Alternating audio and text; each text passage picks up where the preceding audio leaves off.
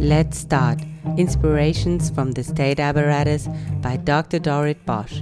Thanks for joining my podcast. I invite you to meet people who transform their government in Germany and worldwide with courage, awareness, and creativity by following the motto We are the state.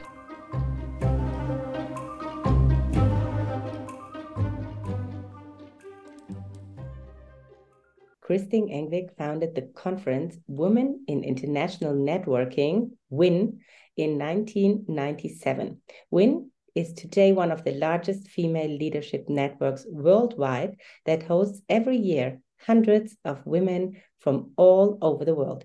WIN has a still revolutionary approach to female leadership as an integrating, holistic, aesthetic, joyful, and nurturing power Christine's mission is to open new paths and inspiring exceptional leaders, managers, entrepreneurs, and talents through its innovative and collaborative framework of change.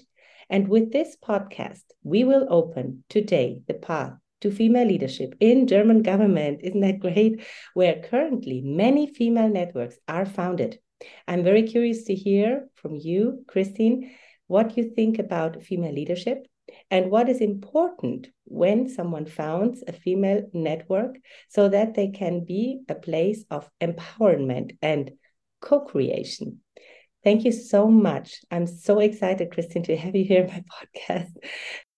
And you just hosted the WIN conference in Rome a few weeks ago. Unfortunately, I couldn't come, but next time I'm in, promise. How many women were attending the event online and in Rome? Yeah, uh, thank you, Dorit. It was a shame you couldn't be there, but I'm so glad we learned about each other and can talk here today. And yeah, this year we had the global conference, WIN conference in Rome, and it was a magical place to hold a meeting. And people came from all over the world. We had several hundred people in the room, but also several hundred people also online. So um, it was really quite exceptional because of so many different nationalities and interactive sessions and plenary sessions. And yeah i was very very satisfied with the experience. You have a very specific approach to female leadership because it's not easy to talk about this topic. We were talking about it in our preliminary talk. Let's start with your history. So why did you found this network? You come from norway where traditionally you are brought up with a very strong female roles Please, can you share your motivations when you founded WIN in 1997? Yeah, so I grew up in Norway and I grew up on the coast of Norway and uh, I grew up, uh, I was sort of young in the 70s and the 80s. In that time, also, Norway was probably quite socialistic, even more than, than now. And quite homogeneous and egalitarian at the time I grew up. And when I was a young woman, in high school and also part of my university, we also had um, Mrs. Gro Harlem Brundtland, female prime minister. And Norway had also been quite early out with quotas for women in politics. And so there were, I could see like there were women in decision making powers around in society and also in companies, in schools, everywhere. And I, I never really thought about gender and oh, I have two brothers, and the one who is more or less just a year younger than me. We didn't. we had I felt we always had the same chances really. So um, I didn't think so much about gender other than I had this feeling that I could do whatever I wanted, and also I had the freedom to educate, to get education, healthcare. You know, there was it was a good good life in many ways for many people also. So it wasn't until I started to travel that I realized that, ah, not all women or not all people really have freedom to choose, and particularly not all women. So um, I lived, I had gone to, I'd gone to Milano in Italy to study further, and I started to work in a big bank. And there too, I, I realized that I could be good at my work, but there was something with the context. There was something like I don't know, I couldn't really relax 100%. And I feel, felt I wasn't seen and heard and valued. And one day I was reading this book. Um, I reread a chapter of H.C. Andersen's um, story on the ugly duckling. And I don't know if you're familiar with that story, but it's quite an interesting one on this ugly duckling. He thinks he's an ugly duckling until one day he passes by this lake and he sees these beautiful creatures on the lake. They're swans. And then he looks, or she, we don't know, looks also down in the water and he says, oh, I'm one of them. I'm like those beautiful creatures. Meaning that the context is so important. So that was the the the message of the story for me at that time at least that i can be in a place but if it's very um, if it has a context created by men for men it's not like i can't do the job but i will feel strange or i feel at least that's how i felt i felt i was out of place not because i didn't know how to do my job but there was something weird and the more I traveled, the more I saw this thing with freedom of choice. And in Milan, I was very active in one um, association of women, international women. And that was very much my family in some ways. I felt really connected. So I thought, let's connect even more. So, as a springboard from there, I said, let's connect more women's groups around the world and create a conference where we look at the world, how it would look like if women's voices were part of that and if we could have freedom to choose or education or workplace who to marry where to live you know? And also what if we can create workplaces where we didn't feel like an ugly duckling but where we all could feel like swans being in the right place with the right sisters and brothers around us? And what if we could be in that community that felt like family? How how amazing wouldn't that be? So that's how i started and i started with women because that was my experience that I had seen, and that was had touched my heart somehow. That not all women had these choices.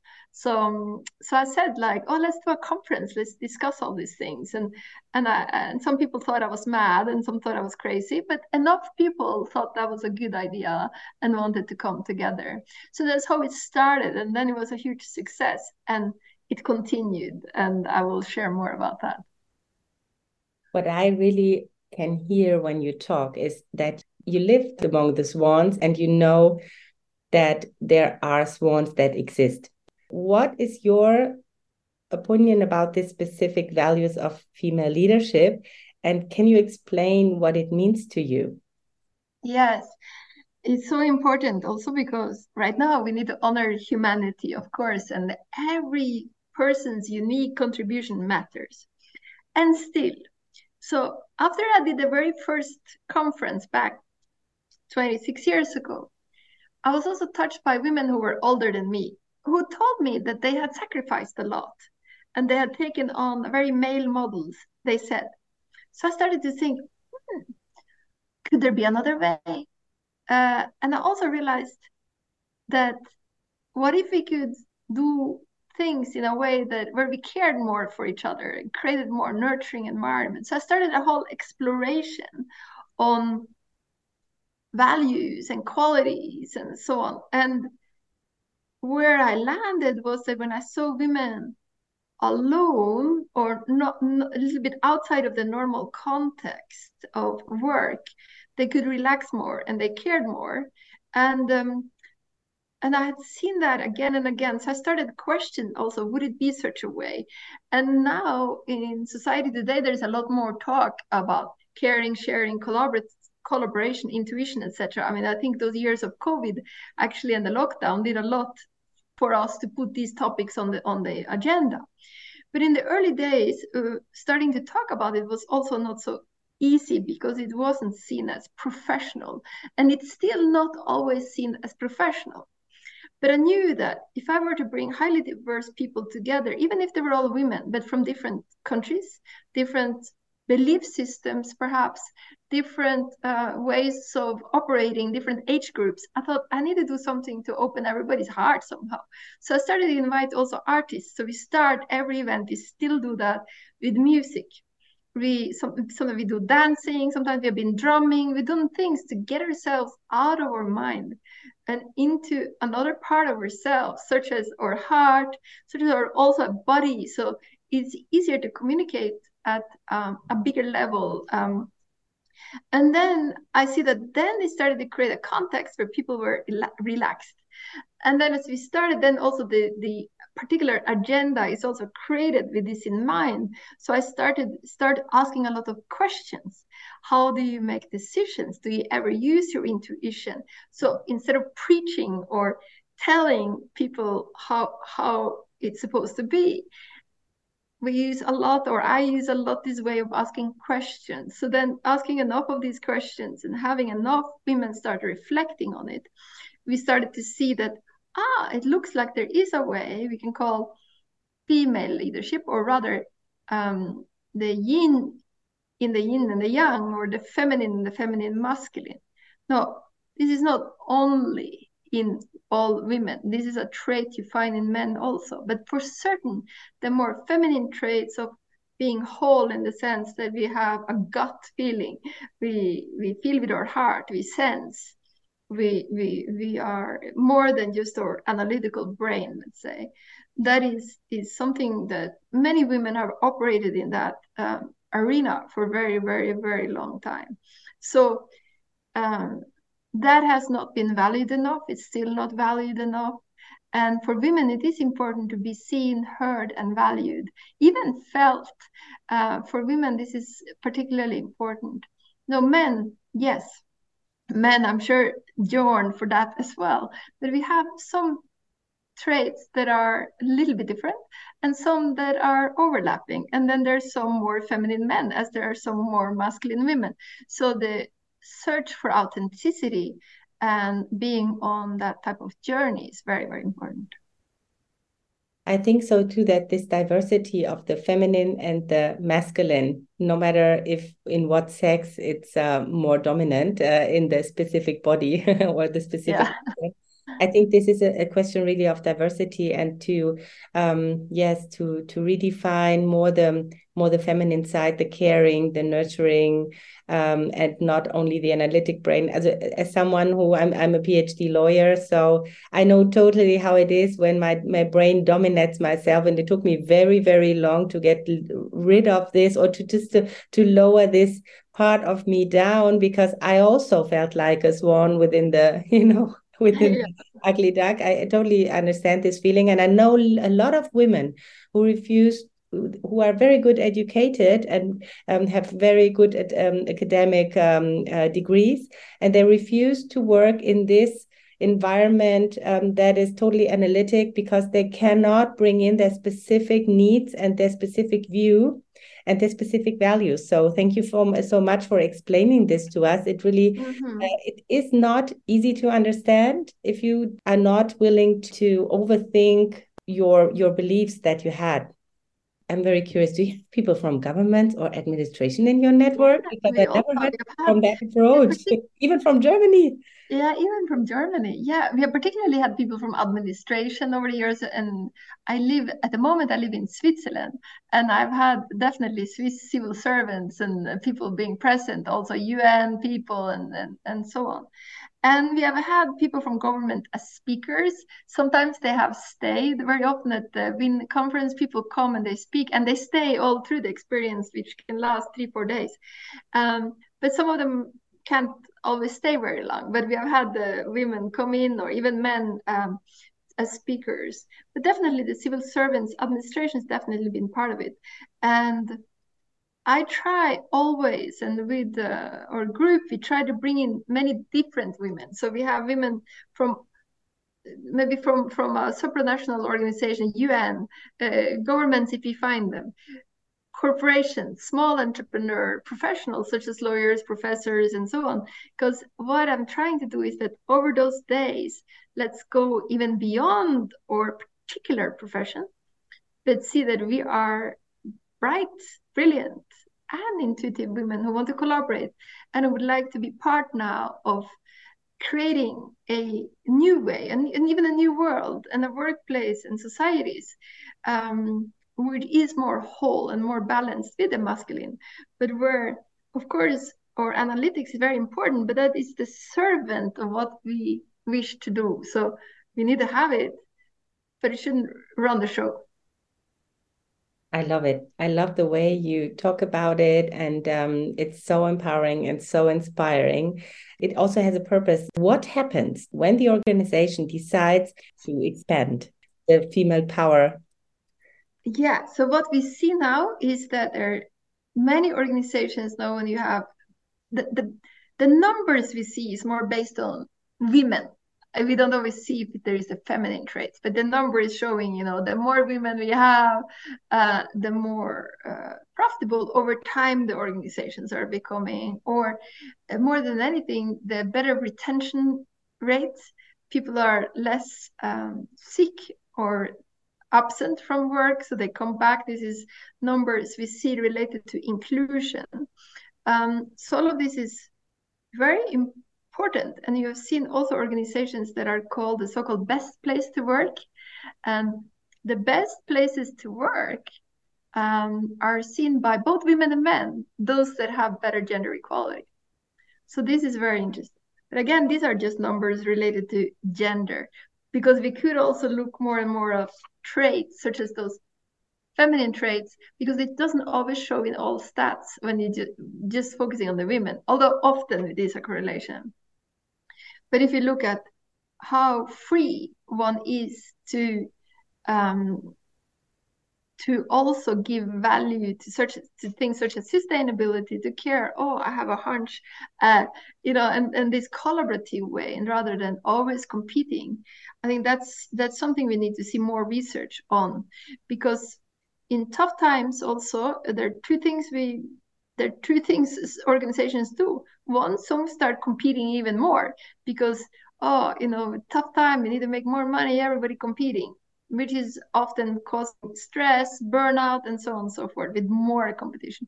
And then the other is like, okay, now we need to collaborate, we need to come together and work as a team and help each other. And that seems to be the way. Then you have less burnout, more people coming to work. So those traits are definitely important. And also, we have seen so many organizations now that don't manage to retain the women. So they, they try to hire equal many women and men. They go up the pipeline in the organizations. At a certain level, the women leave. And before they said, oh, yeah, they're going home and having children, etc. But it's not always true. Some of them are not having children. And if they are having children, maybe they have husbands or maybe they're babysitters. You know, it's not, it's not the, it's no excuse or later they don't come back if they are home for a few years with children also. And why are they leaving? Uh, and that is very often due to this context.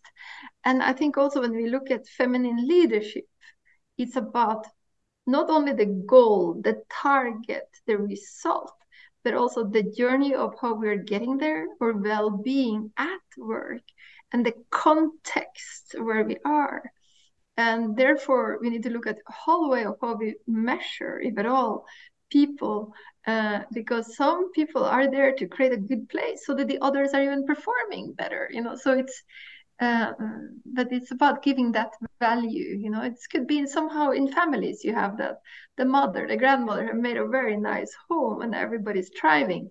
Um, but those those and that needs now to be also more shared with women and men and those that find that easiest so. Thank you so much. It's not easy nowadays to create such a home for workplaces or uh, even at home with your family. It's yeah. not easy and it's a tough job.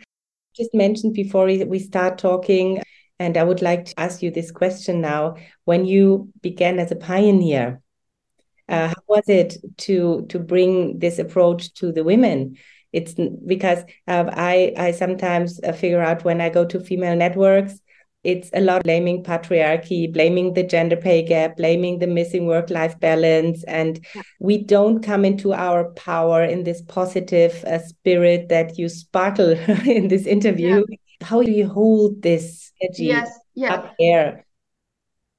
Yeah. Um, there's times I don't really know how, but somehow I always had this clear vision about this. I have felt it in my body. I, it's like, or first I saw it as a vision, and then I sort of became it, if I can say it this way.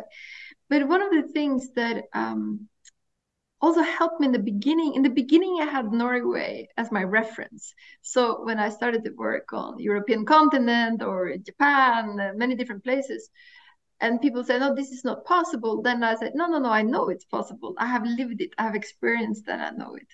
And later on when i started to work on things that are new even for norway it was more that i I just started to work very creatively so I could put ideas together and start shaping something.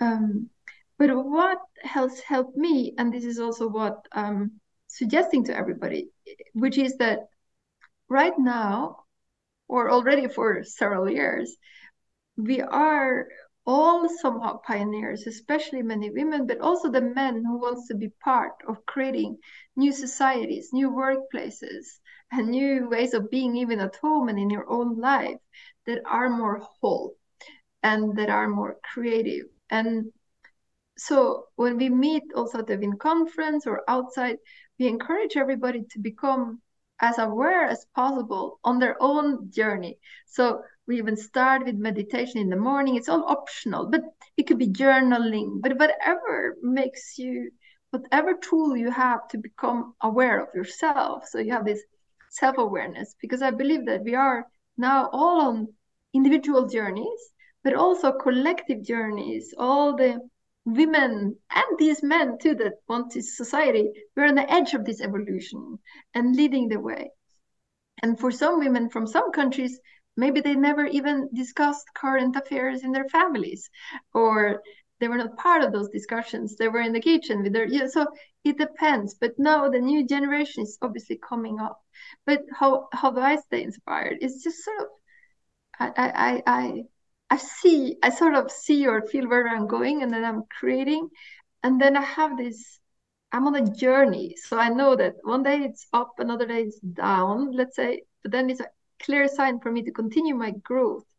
And then, um, so it's inner and outer journeys, but it's also individual and collective ones. We go together. But it's other journey too. We need to learn the new skills. We need to learn how to to to do new things, speak up, and many different things. So it's both inside and outside. But how to keep it going? I think you have to be disciplined also. When I heard in the beginning women complain, rightly so, unequal pay, uh, horrible bosses, this, this, and that. And this is true. But then I thought, let's make it a rule that we focus on how we can envision the world differently. And it requires some discipline because I also been in relationships that were not good, where he was so and so terrible, and you know the system is so and so bad. Yeah, it's true. All of this is but to have the courage because you need a little courage also to look at our ideal world you know what could that be how can we create a, a better thing and spend our creative energy envisioning sensing feeling what that could be like is much more productive and that keeps you more excited um, but it's not easy when the going gets tough but uh, you have to have around you also good people you know I totally understand. Um, I, I always say it's really important to keep that energy, your vision really high. But people feel offended by yeah. Vision. Even even I, I I I would be curious what you say. Um, not maybe not only male, but also women feel offended yeah. by such a vision, and that's uh, interesting, isn't it? Yes, and this also been very hard in the early days WIN was so small that I felt everybody around me were enthusiastic. But it started to get bigger and I started to work also with bigger sponsors, many different companies, you know. And that's when the yeah, then also haters came on board, so to speak. I mean, then many well, women and men they were particularly then women also got provoked by this idea and it's not professional and criticized a lot. Um, because how can we dance at a professional conference how can we listen to music oh you know so there was a lot of, of criti- criticism and also nasty things and i took it very hard in the beginning when i was younger i took those criticisms very hard i was very hurt and i didn't understand because I, actually i didn't really understand that um, it was so revolutionary i thought it was so obvious at first. And then later I started to understand. So all my compassion to those women too, because maybe they got scared and it was too different from them, because it also requ- requested that if they wanted to continue, they would probably also have to look themselves in the mirror and start changing something. So of course, I can understand they got scared. And and then I realized also, which is the message for all pioneers right now, that when we change something now, when we're creating a world that's more collaborative, more peaceful, more harmonious, but also brilliant with their amazing brains, there's so many smart women out there. Um, that we have to also have that courage to not care so much about what the other people say. Because almost by definition when you're changing something somebody will not like it. Guaranteed. So you have to also selectively make sure that you have enough friends around you or family members that also support you enough so that you're you have enough support. Because we need support. We can't do it alone. So so that's important but enough support so that you don't take the criticism or nastiness too hard let's say. I just think it's interesting that even women feel offended by female leadership. This is really interesting because maybe they are brought up with this specific view. And as you say you they also have to reflect on on their on their point of view. When a woman discovers this female side a little bit more on their self. It also changes something in the relationship to men whether it's in in the job or in the relationship or even to to the kids. Can you describe this dynamic? What i discovered even we have men that come to our meetings also and they love being there because it's so inclusive and everybody is so open. And i also noticed that uh, many men feel safe. They tell me, this is what they told me. They feel safe in a woman's presence, a woman who is more uh, confident. I don't mean confidence as in pumped up confidence, but in um, in maybe authentic or in sort of safe inside. Um, then they also feel safe. Uh, so this is very, they say that to me. So that's very interesting because we need to be very careful now. There's a lot of talks amongst both women and men in the media that is putting women and men against each other as a competitive thing. And, and that is something uh, we have to be careful about. We need to take out the space that is there for women and at the same time find harmonious ways of working together. So I think when women are standing in their own authentic, natural power, that's very attractive for men. They feel more safe also. And they find it very attractive because it's not competing with them. I totally agree. Um, I really can talk very good about this topic with a young man that step into the role as a, yes, in this new father role that combine work and family. There are great talks It's about this safety, and it's less less criticism. It's less competitive we have a, a, movement in Germany that in government and in uh, public service, it's um, about agile working and yeah. thinking, or you name it. And it comes more from the brain, I would say, and less from this feminine yang yin side. But I think it, it's uh, at the at the end, it means uh, more or less the same. And I think that women can contribute to this movement very much because they still have this these abilities they they didn't yeah. um, they didn't lose these abilities within the last years because they always had to take care of others. They are not only in the they don't step only in the business world but they are also in the human world with their kids and with their families and their men. And it's great what women can contribute now to the transformation of organizations so I'm, I'm very happy that we're talking about this today when a woman starts her individual journey and she discovers and feels her specific power as a female leader, it's like an individual journey. And what I really like about WIN, it's not only a conference, but you also provide programs and support for women while they're growing. I mean, like from the seed to the tree. Um, so, what are the most important steps in this journey? I think it's the program is called Journey, right? And leadership journey. if I want to join this movement, so what do expect me when I join WIN? Yeah, of course. No, see, this uh, we have had like a number of webinars related to this journey, and that is one to become aware of you, and many are, and um, and then we look at topics such as authenticity, creativity, also because part of creating the future is creating the future, not just because we need to do that now.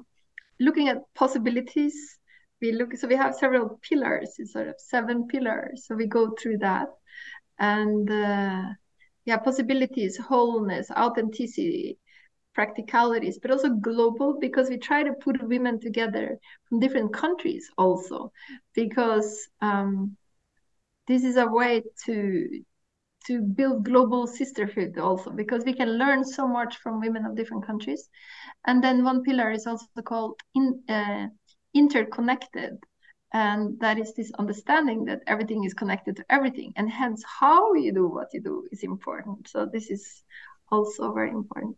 So it's the understanding that we're on a journey. We are not just racing towards a goal even if it's nice also to have goals another big event we have also had many workshops on topics such as healing the mother wound. I mean, because on our individual journey, maybe we discover many different things that have been blocking us on our way to freedom or individual sovereignty. So it is, um, and we have coaching lab, and sometimes also people find each other. We we put people together, and then they also individually. I mean, there's a lot of people who are networked themselves together that we are not running ourselves, but people have met each other. So that's also cool.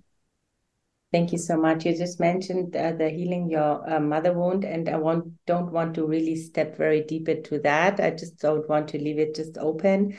What do you mean with that? Oh yeah, that was just a topic we've had very popular lately.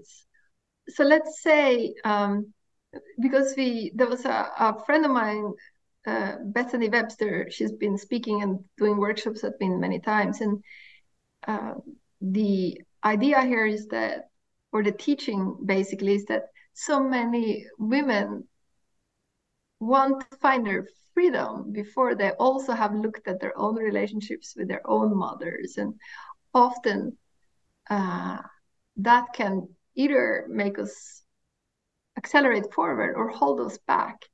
And findings even suggest that we can be held back by mothers that may not even be alive anymore but it's something in our image. So it is um, let's say if you're doing really good maybe you're feeling guilty because your mother didn't or small little things like that. So that's a topic we discuss quite a lot. And many other also topics um, that can help us be freer and awake enough to step outside of the values of the patriarchy that's gotten into us, even through our mother lineage. Um, so. So it's a lot of uh, freeing the inner self, right? And, yeah, uh, one say that uh, as free as you feel inside, um, it also reflects on your reality. So there yeah. are women that can easily walk through uh, patriarchal systems and can feel free um, as I do nowadays. And before I, I didn't, I didn't, I didn't yeah. feel. So it's just a, a reflection of how you feel inside, how you yeah. um, how you also feel among this this system. And I think we need this inner freedom to to be more free in these systems and to free the systems too. Thank you so much. Do you have anything just to another personal statement? Yeah, so my personal statement is as women today, just learn to value yourself, love yourself, and love other women. And when you feel judgmental about something in another woman or even in yourself, try to catch it and look at it and transform it because the more you uh, become aware of, of, of that the, the the more so just get into the habit of celebrating other women basically and celebrate yourself too yeah. exactly so i celebrate you Thank, Thank you so you. much. And I'm so much looking forward to the next WIN conference. Please, please tell me when is the next WIN conference? Oh yeah, so now we have a few webinars this in November and December, but the next big global WIN conference will be in end of September, early October. But meanwhile, we do have a meeting in Kenya on the 29th of February, 1st of March, and we have an event also in Japan on the 24th of May. So if you want to travel around the world, you can do that. And then otherwise, the big thing in um, in a year from now. And where is it? Do you know already? Uh, it's not released yet, so we will let you know. Cool. yeah, we, we we can mention the um, the, the website from WIN in the in the blog, yeah. so everyone can have a look at the WIN yeah. website. And um, I thank you so much. It was a great thank pleasure. Thank you, Dory. It was awesome. Thank you so much.